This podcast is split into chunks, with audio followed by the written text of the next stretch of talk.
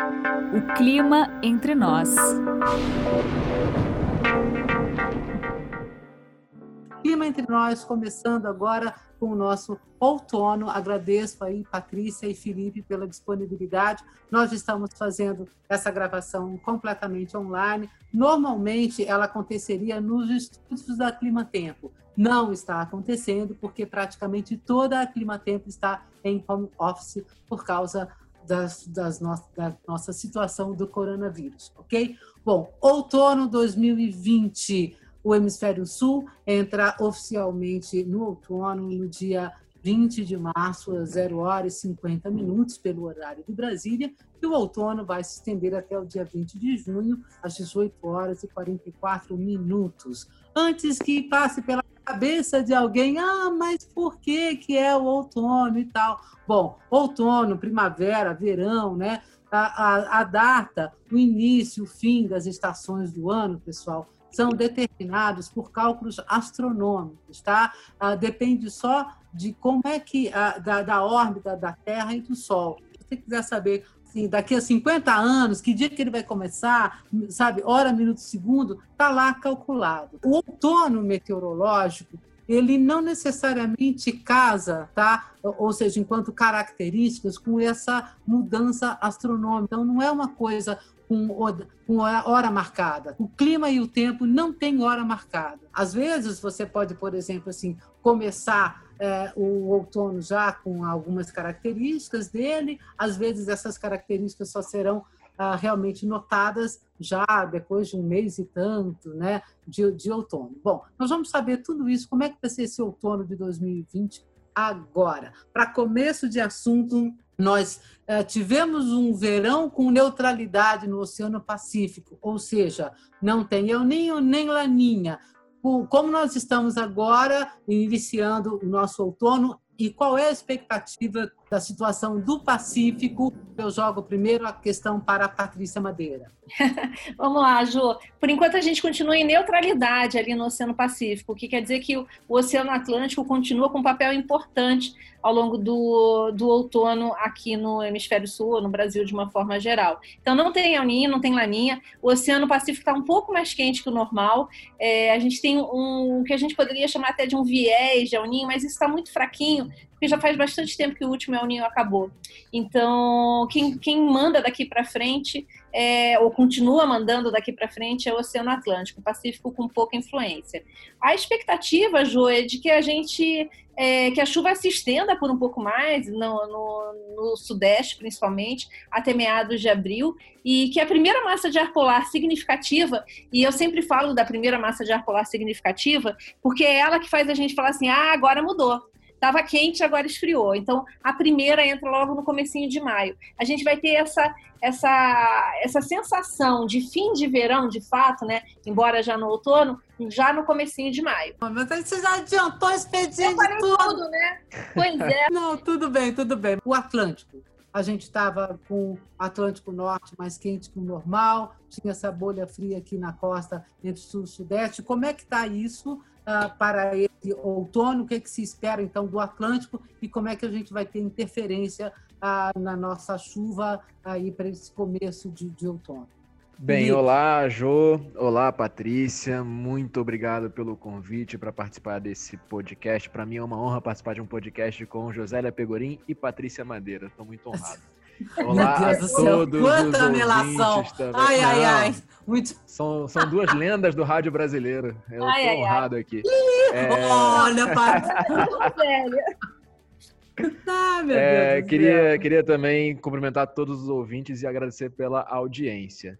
É, bem, sua pergunta né, sobre a organização das temperaturas do Oceano Atlântico, é, quem escutou o outro podcast lá falando sobre o verão lembra que eu falei justamente dessas temperaturas mais frias aqui na nossa costa, entre a região sul e a região sudeste do Brasil, que acabaram favorecendo e favorecendo não só o início, né, de, dessa formação, desse ambiente próspero à formação de corredores de umidade, mas também a manutenção desse ambiente. Beleza, mas agora indo para o outono, em direção às estações mais secas, não é mais a água fria que é importante para a qualidade do período úmido. Agora a situação muda um pouco. Por quê? Porque a água fria ela é importante para a manutenção dos corredores de umidade.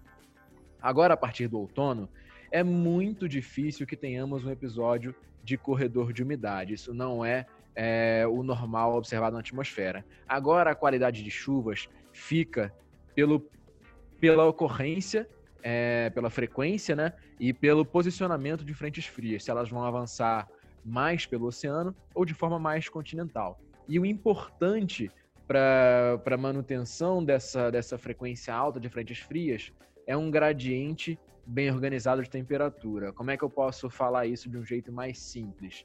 É uma temperatura, Exatamente, uma diferença de temperatura. é, eu já, já antecipei. É uma diferença de temperatura bem organizada entre o Equador e o Polo. Então, se eu tenho um sul mais frio, cada vez mais frio, e um norte mais quente, cada vez mais quente, isso impulsiona a passagem de frentes frias. Agora, se eu tenho essa diferença de temperaturas mais desorganizada, ou seja, um polo mais quente em relação à média e um, um, uma região mais próxima ao Equador mais fria em relação à média, eu tenho um avanço de frentes frias mais prejudicado. E ainda mais, agora elevando um pouquinho aqui a nossa, a nossa análise, se eu tenho temperaturas mais frias próximo à nossa, à nossa costa da América do Sul e temperaturas mais quentes próximo à região central do Oceano Atlântico, eu tenho um gradiente, uma, uma diferença de temperaturas que ao invés de estar apontada de sul para norte, de um sul mais frio para um norte mais frio, estará apontada de um oeste mais frio para um leste mais quente. Ou seja, as frentes frias vão nessa direção, na direção de maior aquecimento. Ao invés delas avançarem de forma mais continental pelo país, elas vão passar pela região sul do Brasil e vão avançar em direção ao oceano. E isso não é interessante para chuvas no país. Mas, Jô, como a Patrícia já comentou na primeira, é. na primeira resposta, eu já posso deixar, pelo menos quem gosta de chuva, mais tranquilo. Que a nossa previsão é de que a configuração do, do Oceano Atlântico esteja favorável ao avanço de frentes frias pelo, pelo Brasil nesse, nesse outono. O que, por um lado, é bom, né? Pela, pela questão de chuvas, mas, por outro lado, é ruim, todos nós sabemos. A Jo vai até falar disso agora, né, Jo? Olha, é, é o seguinte... Esse frio no, por que, que esse frio no outono e essas chuvas serão Exato, Exatamente, mas, é, mas vamos, vamos entender primeiro uma coisinha aqui, tá? Ah, nós sabemos que, assim, quando a gente fala nas frentes frias, de, essas, quando a gente fala frente fria continental, o que a gente está falando é de frentes frias que têm uma organização ah, ah, especial, de modo que né, parte do, do, do ar frio de origem polar que vem com a frente fria consegue penetrar pelo interior do continente, pelo interior do Brasil. Né? É, por incrível que pareça, no verão a gente teve uma lufada dessa de origem polar lá no Acre, né? Quando a temperatura deu uma despencada lá legal, entendeu? A gente teve uma friagem durante o mês de fevereiro, tá? Então, assim, só para todo mundo entender, porque é o seguinte, gente, é, durante as estações, né, durante o outono, isso também, são várias frentes frias que passam, tá? E muitas dessas frentes frias, elas passam bastante oceânicas. Isso quer dizer que praticamente todo o ar frio de origem polar dela, de, de, dessas frentes frias, elas se deslocam pela costa só, não chega a entrar efetivamente, não tem muita influência pelo interior do Brasil. Né? Então, quando a gente está falando ah, as grandes frentes frias, as frentes frias especiais, a gente está falando dessas ah, ah, que, que vão poder injetar esse ar frio de origem polar em cima do Brasil, tá? E aí isso faz toda a diferença. Bom, e o que você está me dizendo aí, ô Felipe, é que nós vamos ter sim várias frentes frias, mas que por enquanto elas vão ter um deslocamento mais oceânico, é isso? É esse deslocamento oceânico que vai é, pre predominar durante o mês de abril, é isso? É, Jô, assim, a, a configuração ela estará favorável ao avanço dessas frentes pelo interior do país, como você disse, dessas massas de ar frio de forma continental, ou seja, essas massas desse ar Mas frio isso já acontece agora em abril? A expectativa é de que aconteça a partir de maio. Agora em abril então, nós então. teremos. Então. Pode falar. Não, então, é porque foi, foi, foi essa pergunta. Ou seja, agora em abril, nós, pelo que você falou, não está sendo esperado essa massa fria no interior do, do, país. Ou seja, essas frentes vão continuar continentais, favorecendo chuva, mas sem esse ar frio intenso entrando pelo interior do país, certo? Isso, exatamente, Ju. Okay. Mas em maio, aí sim, a gente começa a ter as massas polares mais intensas. Tem uma questão que é bem interessante, né? O, a, a, a, temperatura do Pacífico Sul é, é, super importante, principalmente na, na região ali do sul do Chile. E a gente tem águas mais quentes que o normal ali naquela região. Então, por enquanto, no mês de abril, a gente continua numa situação até semelhante ao que a gente está vendo agora, né? A gente continua com as temperaturas é, um pouco mais altas. Mas a partir de maio, a gente. Não quer dizer que vai ser um outono muito frio, João, não é essa a expectativa, mas a gente vai ter pelo menos duas massas polares solares, é, até semelhantes ao que aconteceu em fevereiro, né? Fevereiro a gente não espera por muito frio e a gente teve essas massas, essa, essa massa de ar continental que provocou friagem no Acre.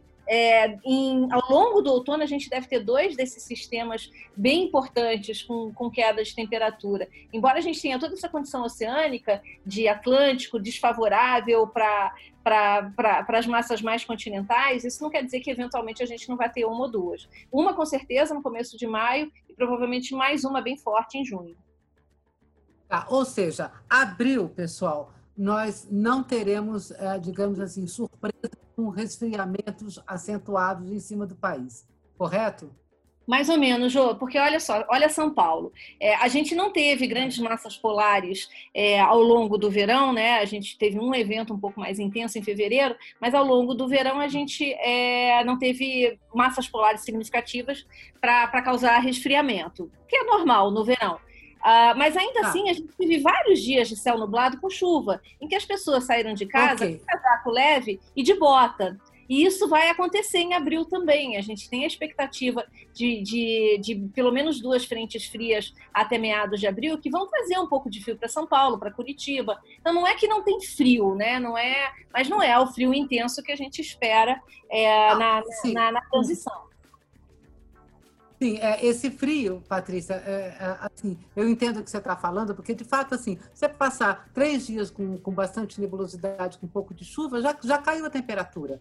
Né? Exato. Né? Assim, entra de ar polar e tal, mas o que eu estou falando é, são as grandes frentes frias com, com ar polar é, continental, dessas a gente se livra por enquanto em abril, certo?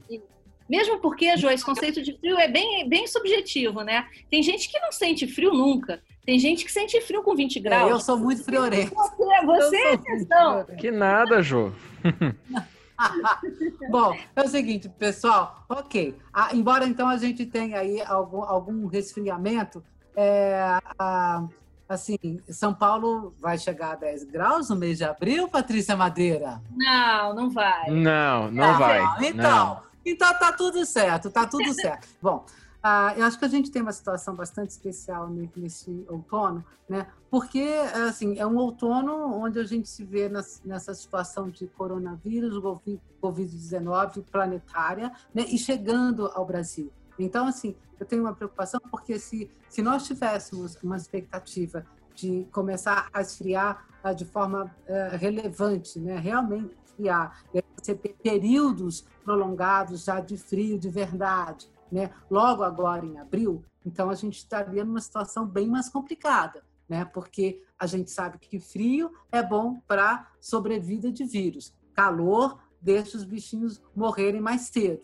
certo? Agora, o frio dá a sobrevida. Então, eu acho que de alguma forma o fato de não haver expectativa de frios tão intensos agora em abril é, e, com, e com o coronavírus chegando, né, esse novo coronavírus, na verdade, chegando ao país. Então, acho que é uma, uma boa notícia em relação à previsão climática. Né? É, bom, vamos falar um pouquinho de, de, de região. Vamos, vamos... Peraí, tá? Oi? Peraí que a Leia acordou. Ô, Leia, querida! Leia acordou. É, tudo bem. Fazer de casa tem essas coisas, deixa eu aprender. Não, então, pessoal, olha, eu acho é o seguinte, acho que é legal falar, comentar o seguinte, é, a Climatempo praticamente toda está em home office, tá? Então a gente está gravando esse, esse, podcast, eu estou na minha casa, mas eu tenho um gato que dorme tranquilamente, né? O Felipe está na Climatempo e a Patrícia Madeira está na casa dela. E tem a Leia, né? A querida Leia que acabou de acordar e deu uma latida. Então, oi Leia, seja bem-vinda à nossa sala de podcast, certo?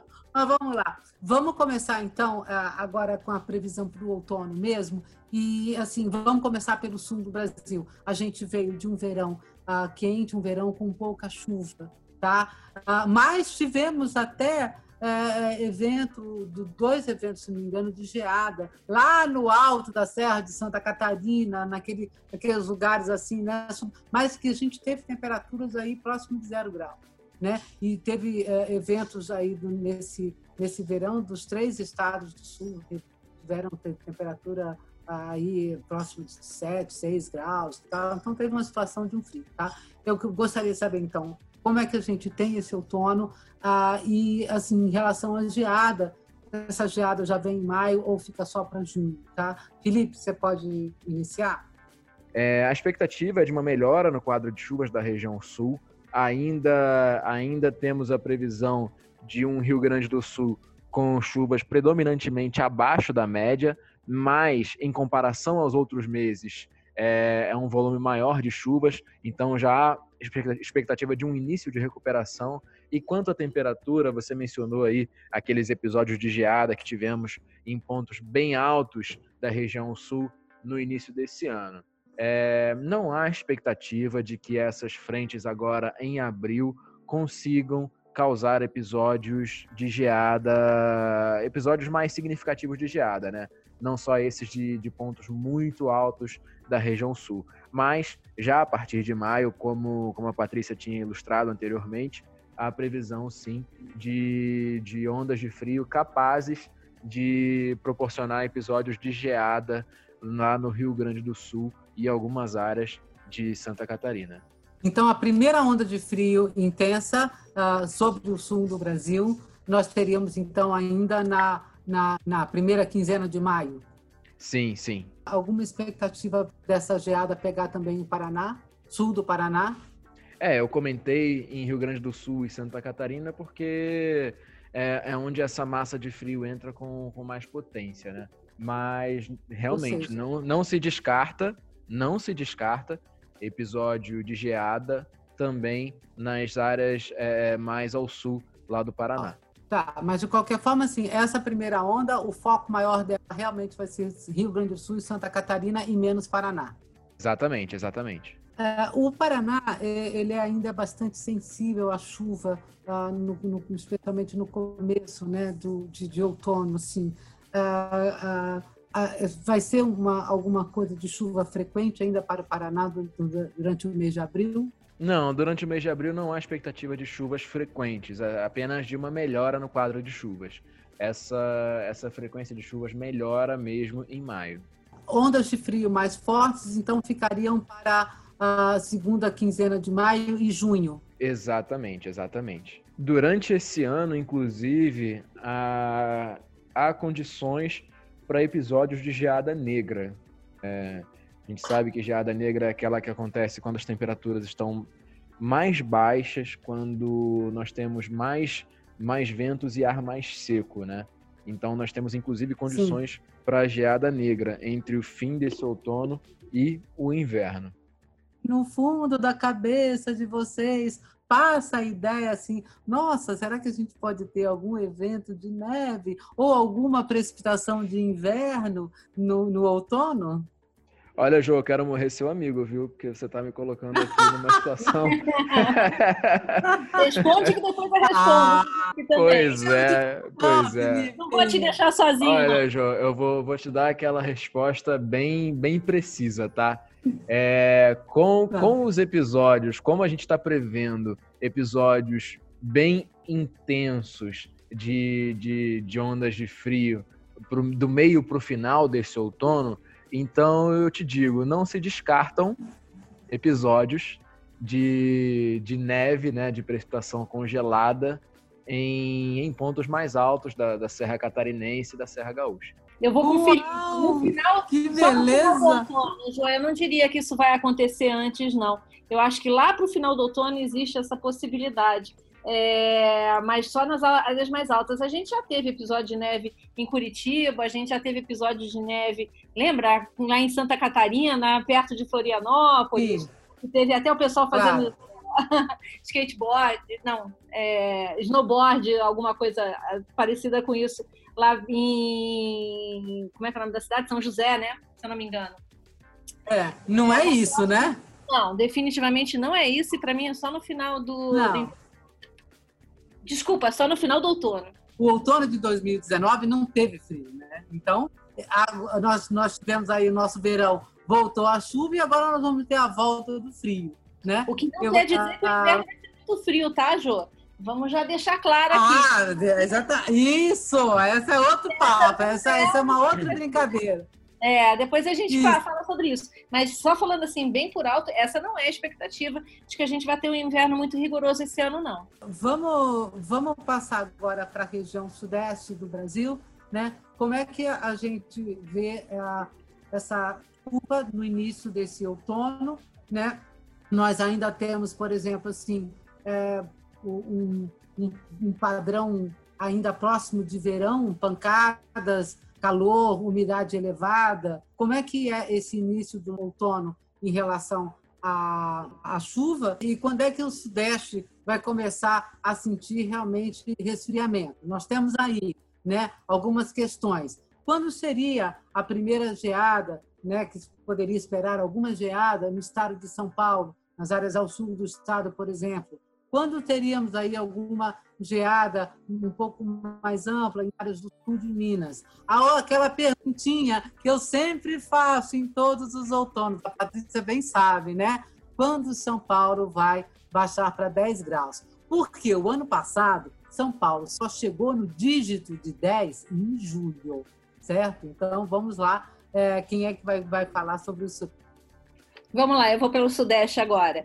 É, a situação é, é parecida com a, a, a, Quer dizer, não, não, com relação à temperatura, é parecida com a do Sul. O primeiro resfriamento é no começo de maio, e depois, mais ao longo, na segunda quinzena de maio, existe essa possibilidade de geada no interior de São Paulo, principalmente sul e oeste de São Paulo. Até onde vai? Esse primeiro ah, resfriamento? Vai até Belo Horizonte, Ju, ele sobe bastante. É uma massa de ar polar. Opa! E até a região ali de Belo Horizonte, Rio de Janeiro, São Paulo, estado de São Paulo de uma forma geral, vão, vão ter esse resfriamento. É o que eu falei, a mudança de sinal, né? As pessoas vão falar assim, opa, agora acabou o verão e está começando a, a, o inverno, entre aspas, né? A gente está na estação de transição, mas é a mudança de característica. A gente sai do quente e úmido e passa para o relativamente frio e seco. De forma geral, chuva acima ou abaixo da média em abril? De forma. Em abril, ainda chuva acima da média entre é, no centro-sul de Minas, centro-sul do Espírito Santo, Rio de Janeiro e São Paulo, de uma forma geral. Chuva um pouco acima da média. A gente precisa lembrar que normalmente a chuva vai parando é, no final de março, comecinho de abril, e agora a gente vai ter uma extensão desse período úmido que vai até a metade de abril. Não é que vai chover muito, João, não é essa a questão. A questão é que já deveria estar parando e a gente ainda vai ver alguns episódios de chuva até o final de março. Ou seja, uma chuva frequente.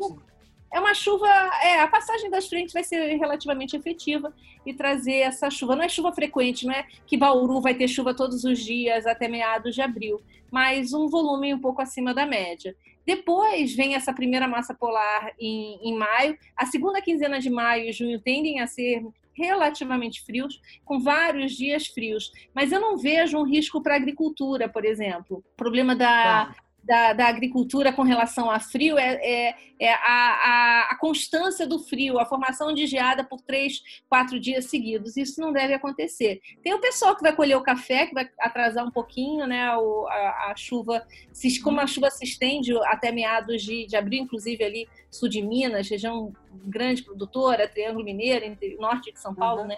É, toda essa região vai ter um pouco mais de chuva que o normal ainda em abril e por isso pode atrasar um pouquinho o início da colheita do café. Mas de uma forma geral, não, não vai ser é, um, para a agricultura um outono ruim, não. A colheita da cana também atrasa um pouquinho, mas depois ela começa e, e ganha velocidade.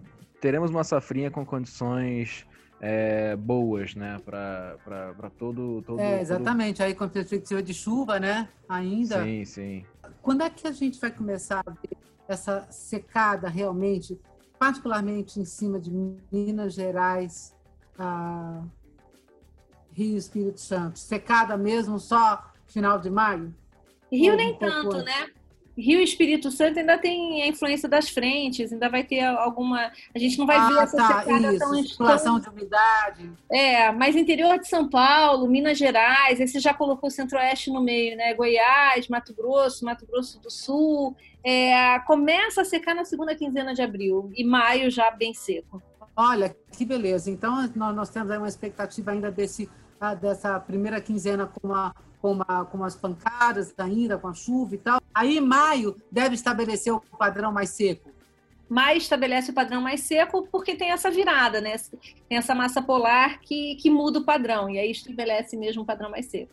Então, nós poderemos dizer, então, que este ano a região sudeste também vai poder contar com seus dias mais frios, porque, olha, não chegou praticamente nada de brisa de origem polar em Belo Horizonte o ano passado né? Quer dizer, esse povo passou no calor assim o ano inteiro, não sobrou nada. Aliás, nem aqui em São Paulo quase nada teve. Então, nós podemos dizer que também a região sudeste vai poder contar com entradas de ar frio e vai ter finalmente uma cara de outono aí, maio chegando, cara de outono de verdade.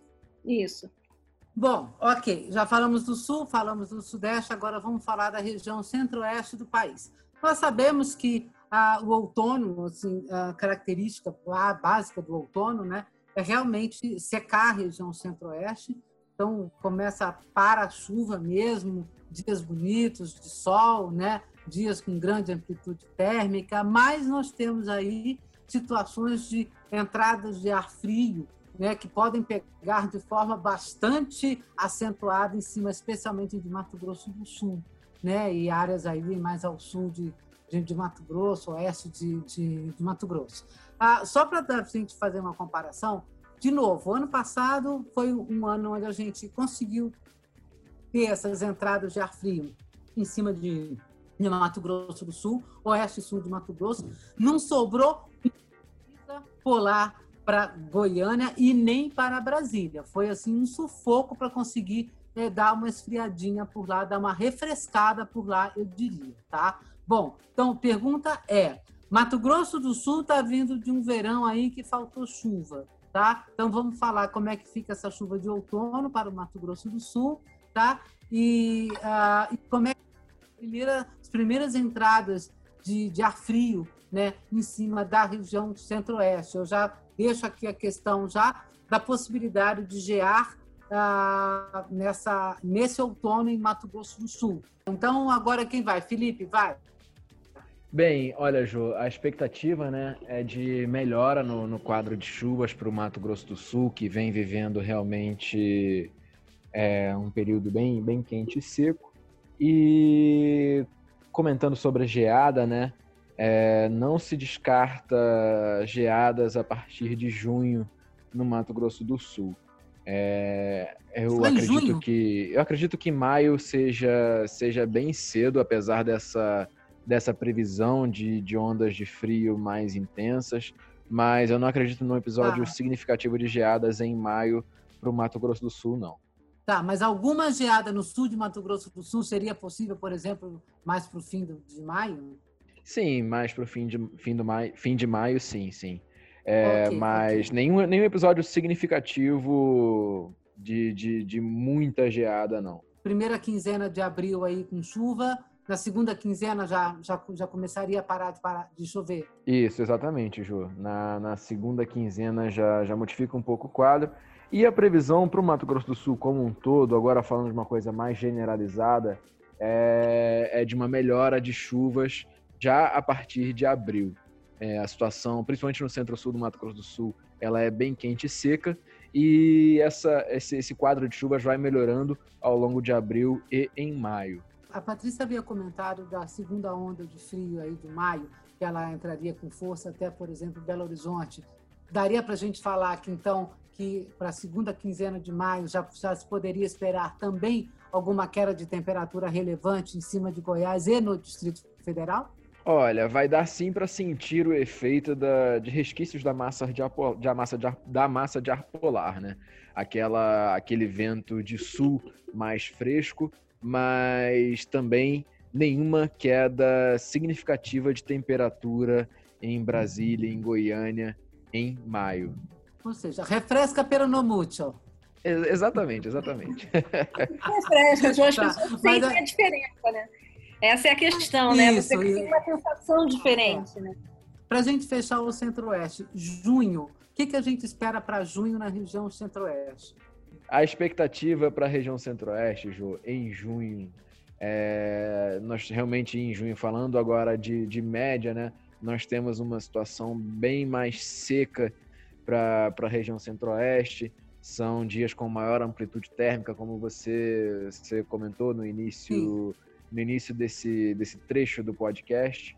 É, Para abril, a expectativa ainda é de temperatura acima da média no Mato Grosso do Sul e no sul do Mato Grosso. A chuva, ela permanece acima da média nas áreas de Goiás que fazem divisa com Minas Gerais e ali também nas áreas do Mato Grosso do Sul que fazem divisa com São Paulo. Na faixa central do Mato Grosso, no oeste do Mato Grosso do Sul, ainda em abril, as temperaturas ficam, ficam ligeiramente acima da média e as chuvas ficam ligeiramente abaixo. Mas aí já chegando em maio, todo o Mato Grosso do Sul fica com chuvas acima da média e o centro-sul do Mato Grosso e de Goiás também com chuvas acima da média e todas essas áreas mencionadas é, ficam com temperaturas ligeiramente abaixo da média. Isso por causa daquelas incursões de massas de ar frio, né, de frentes de frias, exatamente, que, que vão, vão conseguir provocar chuvas significativas nessas áreas para essa época do ano. Daí em junho, a previsão é de que essas massas elas até avancem, né? Nós teremos um, um padrão bem seco com massas de ar frio é, avançando, conseguindo avançar até cada vez mais áreas mais ao norte do, do, do país, né? Nessa, nessa faixa do centro-oeste, mas a expectativa para junho não é de chuvas acima da média em nenhuma parte do centro-oeste, apenas chuvas bem próximas à, à, média climatológica e lembrando aqui, né, que em junho a gente já fala de tempo bem seco mesmo na região centro-oeste. E o frio no, em junho em cima de Mato Grosso do Sul e do centro-oeste e sul de Mato Grosso. Junho com, com risco uh, uh, médio, alto ou baixo de geada? Médio, o frio vem, mas não há nenhuma indicação de junho ser com temperaturas abaixo da média no centro-oeste. É, quando a gente okay. fala em temperaturas abaixo da média, a gente se refere mais a maio. Junho não há essa expectativa. Então eu diria é, um risco mas médio. Mas chance de geada em Mato Grosso do Sul. Em junho? Sim. Em junho, sim, há risco de geada no Mato Grosso do Sul. Nas áreas do, do sul do estado, principalmente.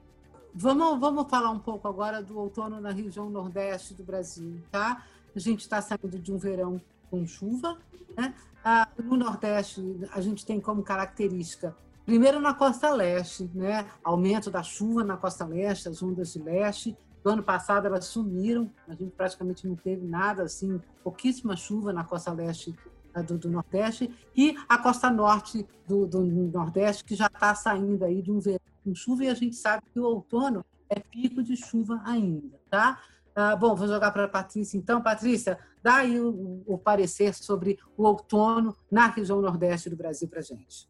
Então vamos lá, Ju. É, na costa leste, a partir de maio, a gente começa a ter essas chuvas mais frequentes. A expectativa de que a gente realmente tenha ondas de leste outra vez, é, principalmente é, que podem pegar entre o litoral norte da Bahia e o, o litoral de Alagoas. tá? Então, passando por Sergipe. É, são as áreas que a gente deve ter mais chuva por conta de influência de instabilidades que se formam no oceano e avançam para a costa. Por outro lado, a região centro-oeste da Bahia, sul do Maranhão, sul do, do Piauí, voltam a partir do, de, de abril já a ter menos chuva, já não é mais tão frequente que chova nessa região e, de fato, vai voltar, vai parar de chover na época normal.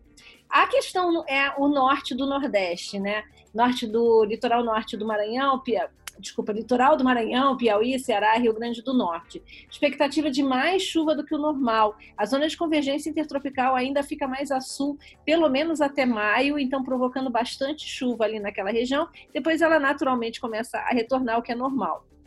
Então, a, a, toda a, a, faixa litorânea do Nordeste deve ter chuva acima do normal nesse mês de, nesse mês não, nesse outono e com destaque especial para a parte norte do Nordeste. Isso tem um impacto, João, na geração eólica também, né? A gente tem muitas usinas nessa região, principalmente do Ceará, do Piauí, do Maranhão, do Rio Grande do Norte, ali tem muitas usinas e é, quando chove venta menos ou venta com menos é, constância, né? Com menos, menos regularidade, menos regularidade, constância. exatamente. Então, é, pode ter um impacto na geração eólica. Por outro lado, tem muita geração eólica na Bahia e a Bahia vai estar privilegiada nesse outono para isso. Mas, de uma forma geral, mais chuva do que o normal em todo o litoral do Nordeste. Tá, então, de forma geral, a gente poderia prever aí muitos açudes sangrando esse ano?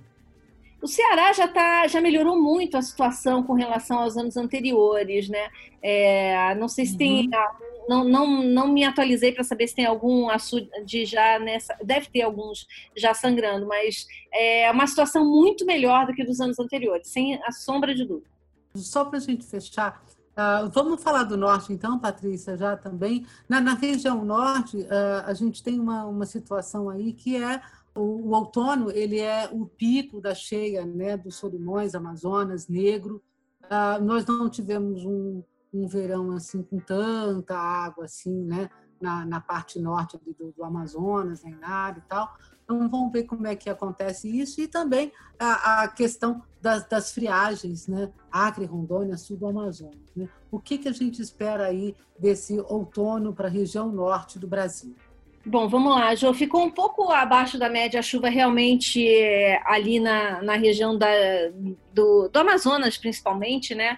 E Acre e Rondônia também ficaram com chuva um pouco abaixo da média, mas foi um pouco abaixo da média. E ali, naquela região, chove tanto que um pouco abaixo da média é, não quer dizer um problema tão grande. Ou seja, é a gente vai. vai não, é muita chuva ainda. É, abaixo da média ainda quer dizer um grande volume de chuva. Então choveu ali na região, menos do que o normal, mas choveu. A gente não teve nenhum episódio de seca severa e nem nada disso. Então a, a cheia dos rios ela vai acontecer naturalmente na época correta e mas sem grandes grandes grandes cheias, né? Tá tudo bem perto do normal. Com relação à temperatura, essa massa de ar polar que entra no começo de maio, ela vai provocar resfriamento ali, Acre, Rondônia, sul do Amazonas, provocar um, um episódio de estiagem, desculpa, Jô, vai provocar um, um, episódio de friagem. De resfriamento. Uhum. De resfriamento, é. A gente vai classificar isso como friagem e tudo mais. Vai ser comum isso ao longo do outono. A gente vai ter algumas massas polares ao longo do outono provocando resfriamento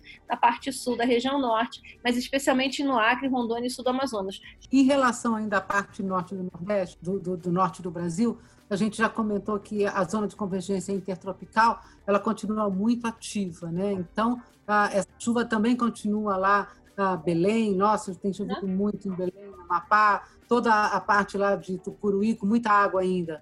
Continua. Tucuruí menos, mas ali a região de Belém e o Amapá, de uma forma geral, com, com bastante chuva. Em Tucuruí ela não entra com tanta intensidade, não. Ela está um pouquinho mais a norte de Tucuruí, mas tem a sua influência e provoca chuva em Tucuruí também. Maravilha.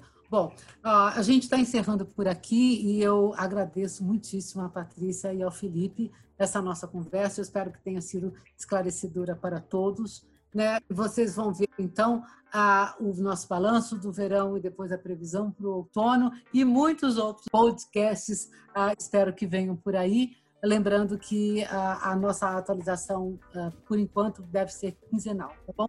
Então, um grande abraço, obrigada pela audiência, obrigada participação de todos e a gente se vê numa próxima. Tchau, tchau.